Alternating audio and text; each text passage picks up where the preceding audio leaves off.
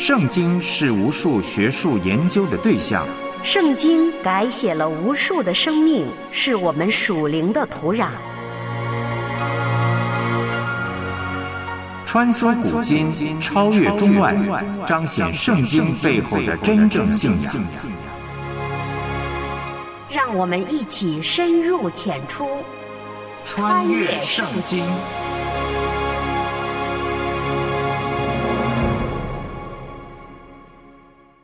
穿越圣经，带你回归圣经。我是唐曼。有一次跟一个姐妹交流信仰的问题。姐妹说：“好奇怪啊，以前我们好像想都没想就接受了进化论。你看那么多种类、花样繁多的动物、植物，都怎么进化来的？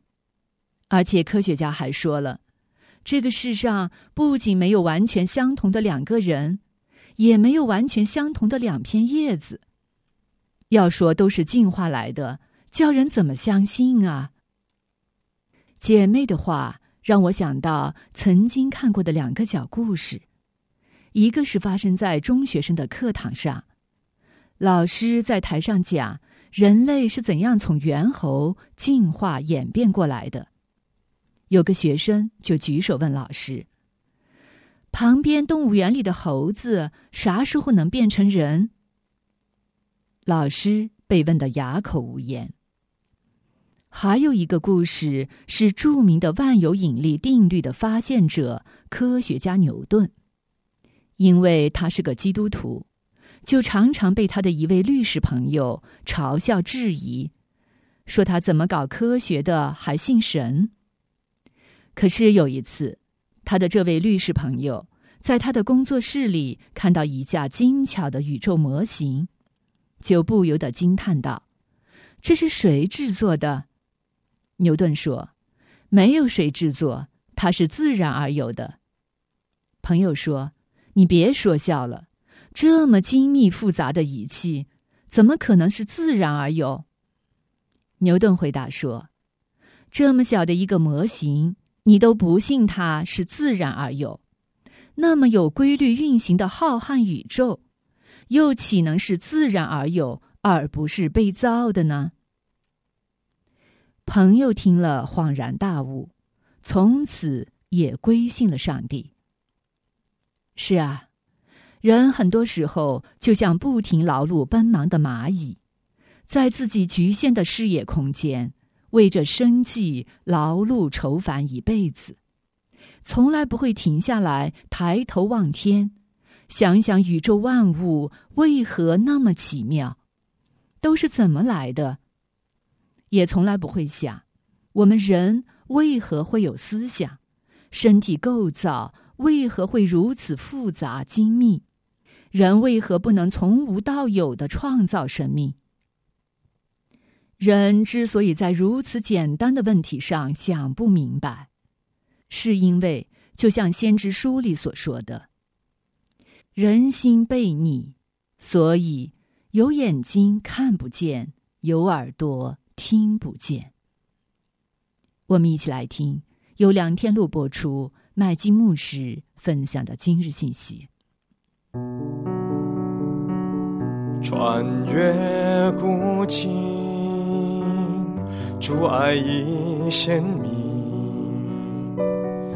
永恒恩怨，救赎普及万民。顺服谦卑，在主跟前专心聆听，穿梭圣经里是主话语，是行主正道，走上窄路，穿越圣经。听众朋友，你好，欢迎收听《穿越圣经》这个节目，很开心我们又在空中见面了。《穿越圣经》这个节目呢，希望帮助每一位听众能够更加明白神的话语，成为遵行并且传扬神话语的人。那么在上一次节目，我们就查考和分享了以西结书九章一节到十章二十二节，让我们先来重温一下。以西结书的第九章，那么就描述了即将来临的那个审判的画面了。那么在以西结看到耶路撒冷变得腐败之后，那么神叫一个人留下忠诚的少数人，然后这个人叫了六个人杀了城中的恶人，啊，这是神下令所进行的审判。墨盒子在以西结时代是一件非常普通的东西，啊，它包括一条窄长的板，啊，上边有槽钩，可以来盛芦杆毛笔。那么这支笔啊，用来在羊皮纸、啊纸莎草或者是干泥上来去写字儿。板上还有一个凹陷的地方，啊，用来装黑墨和红墨块那么在使用之前呢，要把它们给弄湿。基路伯他是被造啊，来荣耀神的大能天使。与神绝对的圣洁和完美道德密切相关。那么，根据创世纪的三章二十四节，那么在亚当夏娃犯罪之后啊，神为了不让亚当和夏娃再进伊甸园啊，便把基路伯放在了伊甸园东面的入口处。那么，根据出埃及记的三十七章六到九节经文的记载，那么基路伯的像呢，就用来装饰会幕，还有圣殿。啊，约柜的盖呢，叫做食人座。那么在上边也有两个金的基路伯，啊，这是神同在的一个象征。那么根据以西结书第十章的记载，那么当以西结看到基路伯同荣耀的神离开圣殿时，他认出这些基路伯就是他在第一个意象中所看见的活物。神的荣耀是神本性的一个显现，终极的权柄、超然的存在和完美的道德。神他虽然是完全超越了人的极限，但是他还是向我们来去显示了他自己，使我们就可以敬拜以及跟随他。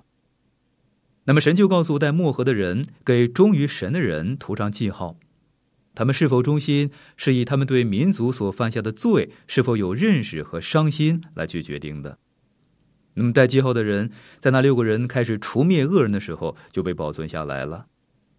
那么在出埃及的时候，以色列人在门楣上涂血为记号啊，以此来救他们脱离死亡。那么在末日，神会把这个记号啊印在那些得救的人他们的身上。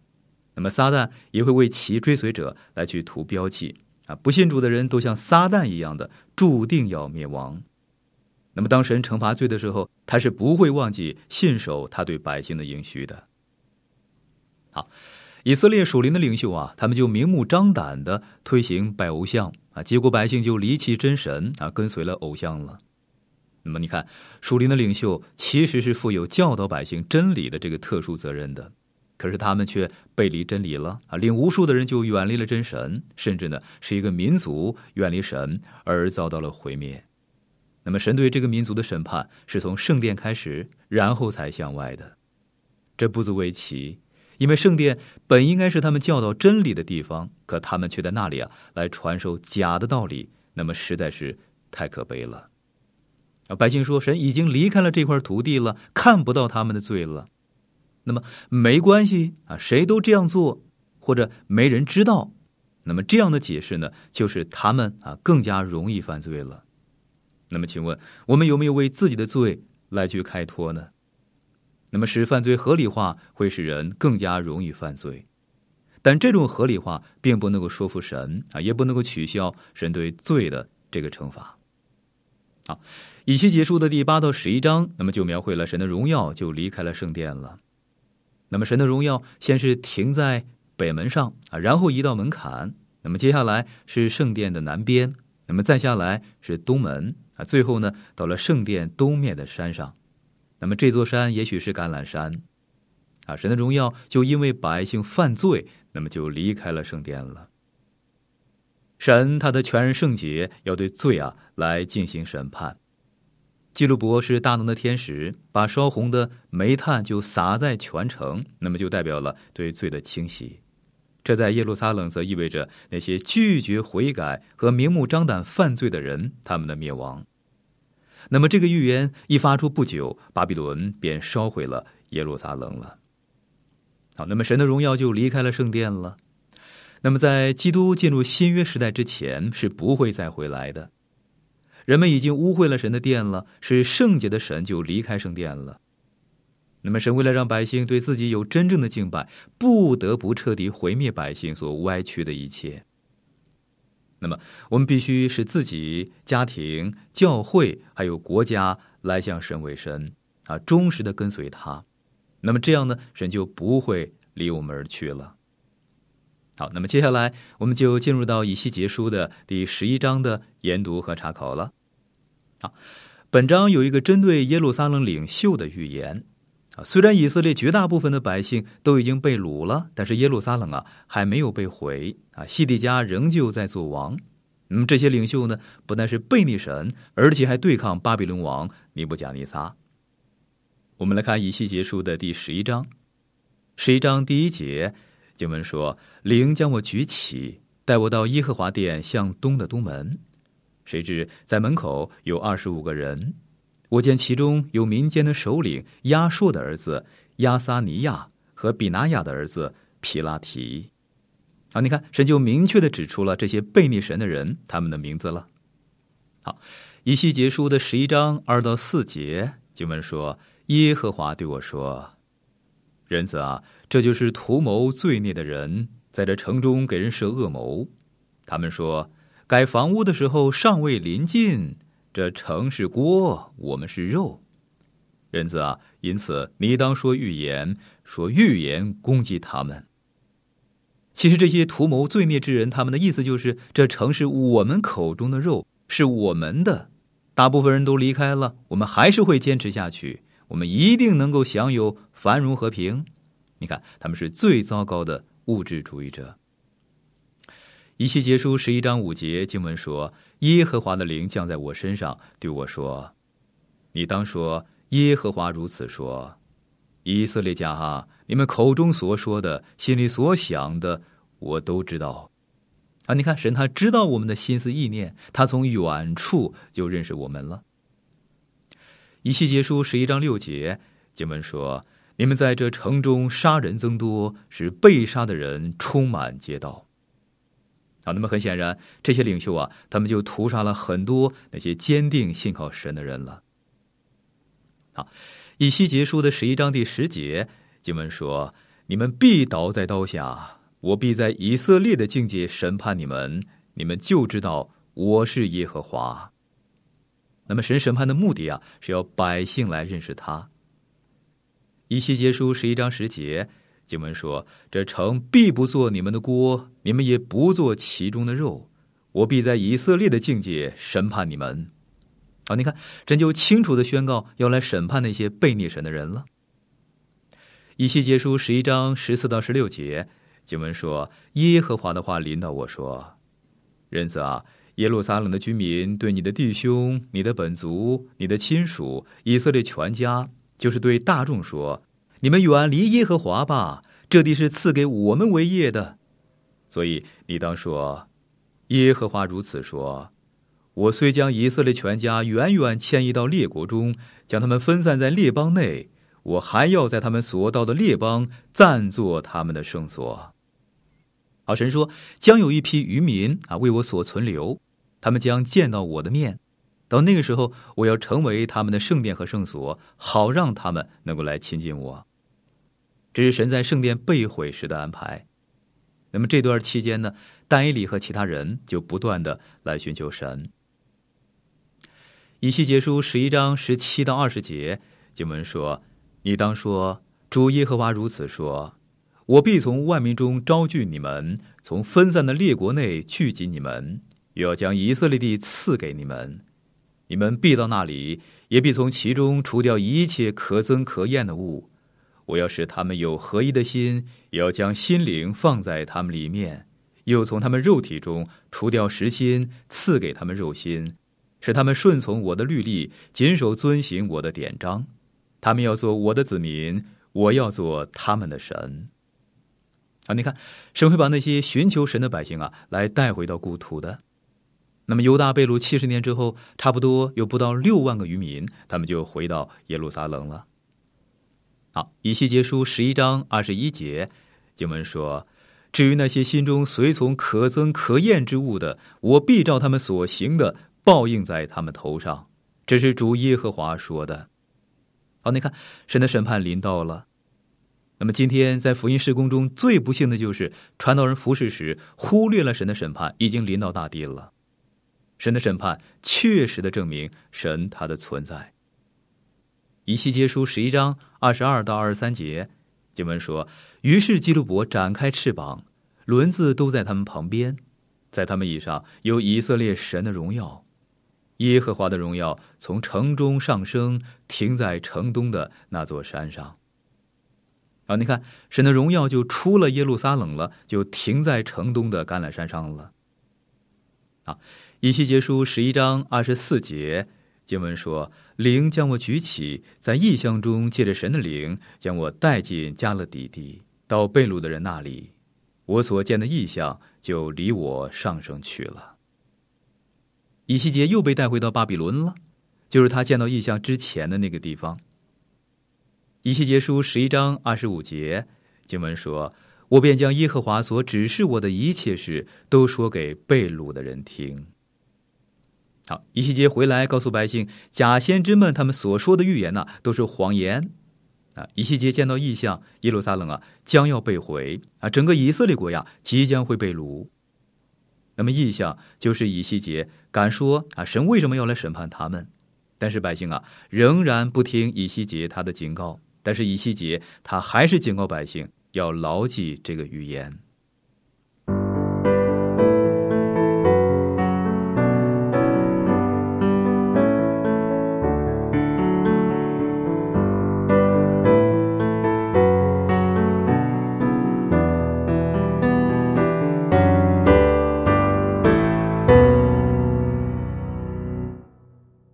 西结书的第十二章，那么就开始了新的一段了。以西结他就继续来宣告啊，审判呢马上就要来到了，但是百姓啊还是不相信他。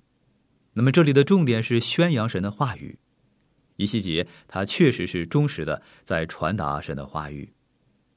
啊，我们看以西结书第十二章一到二节经文说：“耶和华的话又临到我说，人子啊，你住在悖逆的家中，他们有眼睛看不见，有耳朵听不见。”因为他们是悖逆之家。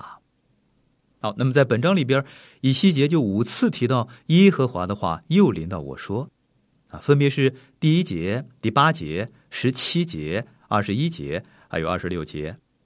好，你是否觉得以西结努力想让百姓明白他所说的是神所赐下的话语呢？以西结他一个字儿也不漏的就把神的信息来传给他们。啊，那么神早就警告以西结，又在提醒他啊，免得以西结啊来举灰心。那么根据《生命记》二十九章第四节经文的记载，神早在以色列历史的初期啊就强调过，经文说：“但耶和华到今日没有使你们心能明白，眼能看见，耳能听见。”啊，因为被逆神，百姓的眼睛是蒙蔽的，耳朵是塞住的。以西结他不是唯一能够证实这个事的先知。那么，根据以赛亚书六章九到十节，还有耶利米书的五章二十一节经文的记载，能够证明这一点的，还有先知以赛亚，还有耶利米。那么，使徒行传的二十八章二十六到二十七节也指出，圣灵对先知以赛亚说：“你去告诉这百姓说，你们听是要听见，却不明白；看是要看见，却不晓得，因为这百姓油蒙了心，耳朵发沉，眼睛闭着。”恐怕眼睛看见，耳朵听见，心里明白，回转过来，我就医治他们。你看这些百姓的眼和耳啊，都被蒙蔽了。那么今天有人说他们信不来啊，这不是理智上的问题，而是意愿的问题。他们就是不愿意相信啊。有人说他们在理智上要保留，有些心理障碍呢不能够突破。你看你的脑袋啊，容不下一点小小的障碍。问题不在理智，而是在意愿。我们的生命有罪啊，不愿归向神，不肯信靠神。以色列，它只是世人的一个缩影。那么，这章所描述的以色列的情形，就是今天世人的情形。以色列那不信的灵，正是全人类的一个缩影。那么，因此呢，我们更要仔细的来研读一些结束了。曾经有一位大学教授对我来说，他说他很佩服我的服饰，也很欣赏我对圣经的观点，但是他心理上还有保留。那么听他这么一说呢，我不得不咬紧牙根儿啊，免得说重话了。我才不信他的才智比我高，可以看得比我更加透彻。你知道他真正的问题是什么吗？他和他的学生啊有婚外情，那么这个学生才是他在理性上难解的一个纠缠。他不愿意放弃他生命中的罪。那么以色列所遭遇的就是盲目的愚昧。那么这是今天世人的情况。由于以色列他们不信，以西结呢不但要对他们来说比喻，而且还要比划出来。以西结他是一个很聪明的人，他又很有幽默感。啊，我真想看一看以西结在比划时他脸上的表情是什么。他可能是一个夸张的啊蹩脚演员，但是演起来还能够自得其乐。我们看以西结书的十二章三到六节，经文说：“所以人子啊，你要预备掳去使用的物件。”在白日，当他们眼前从你所住的地方移到别处去，他们虽是悖逆之家，或者可以揣摩思想。你要在白日，当他们眼前带出你的物件去，好像预备掳去使用的物件；到了晚上，你要在他们眼前亲自出去，像被掳的人出去一样。你要在他们眼前挖通了墙，从其中将物件带出去。到天黑时，你要当他们眼前搭在肩头上带出去，并要蒙住脸，看不见地，因为我立你做以色列家的预兆。好，你看，真是精彩啊！以西结是这么来做的，他就回到家。那么当时的屋子呢，都是靠街边的啊。他打点行李，像要出远门一样。那么在墙上挖一个洞啊，出现在大街上。你可以想象这样的戏剧的效果。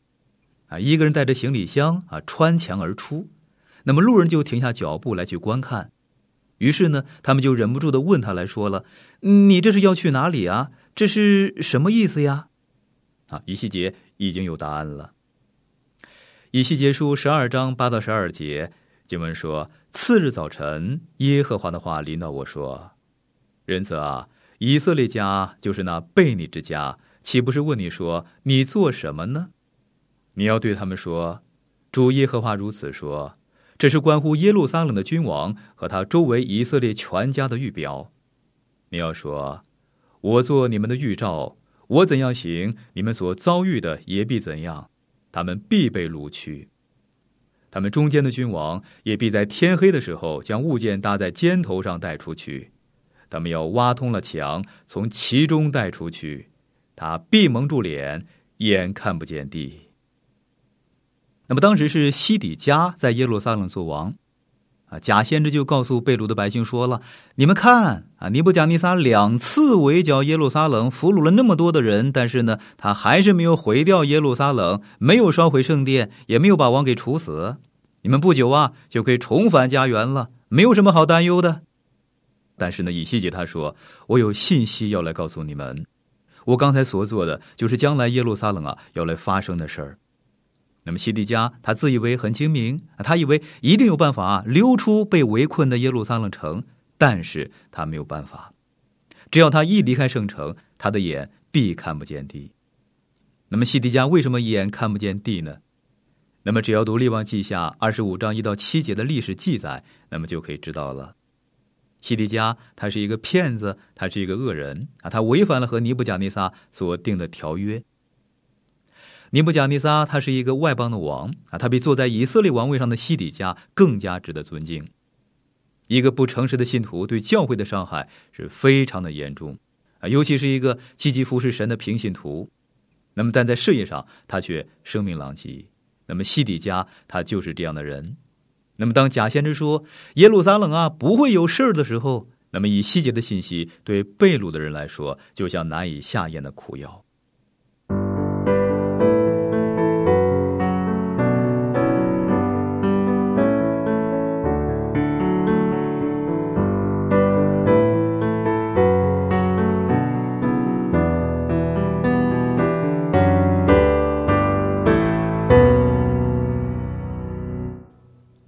以西结书十二章十七到十九节经文说：“耶和华的话又临到我说，人子啊，你吃饭必胆战，喝水必惶惶忧虑。你要对这地的百姓说：主耶和华论耶路撒冷和以色列地的居民如此说：他们吃饭必忧虑，喝水必惊惶，因其中居住的众人所行强暴的事，这地必然荒废，一无所存。好，以西结这个时候啊，他还要耍特技，他要搬一张桌子到大街上啊，坐在那里呢，边吃边发抖，人们就会过来问他说了：“哎，你怎么了？着凉了吗？还是撑坏肚子了？”啊，于是以西结呢，要把人的信息啊，来去告诉他们。他说：“我要告诉你们耶路撒冷的情况，那里正在闹饥荒，全城都笼罩在恐惧之下，人要毁灭这座城。你看他所传给百姓的是多么可怕的信息。”以西结书十二章二十一到二十三节经文说：“耶和华的话临到我说，人子啊，在你们以色列地，怎么有这俗语说？”日子迟延，一切意象都落了空呢。你要告诉他们说：“主耶和华如此说：我必使这俗语止息，以色列中不再用这俗语。你却要对他们说：日子临近，一切的意象必都应验。”好，以西结的意思就是神一直在容忍。那么现在时候到了，以色列将要全部的被掳啊！神不再等候，不再单言了。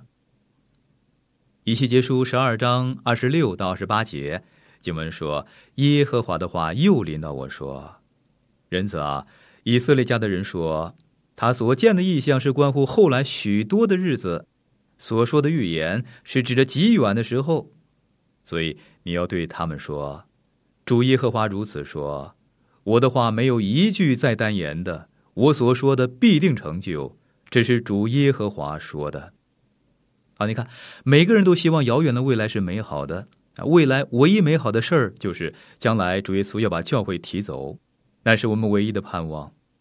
那么这个世界呢，不会变得更加好，世上也不会有真平安。那么从有历史记载以来，世上真正称得上和平的年代呢，不过两三百年。人类所营造的新世界与我们心中所期望的，那么完全是两回事儿的。我亲爱的朋友，今天的节目时间就到了，我们要先停在这里了。那么下一次节目呢，我们将进入到以西结书第十三章的研读还有查考。啊，我请您呢提前预备，并且熟读经文。如果您对节目中我所分享的内容有什么不太明白的地方，那么欢迎你呢来信询问啊，我们会很乐意的为您再去做说明。如果在你的生活中有什么难处，也请让我们知道。我们可以在主里啊彼此纪念和带祷。好，我们下次节目时间空中再会了，愿神赐福给您。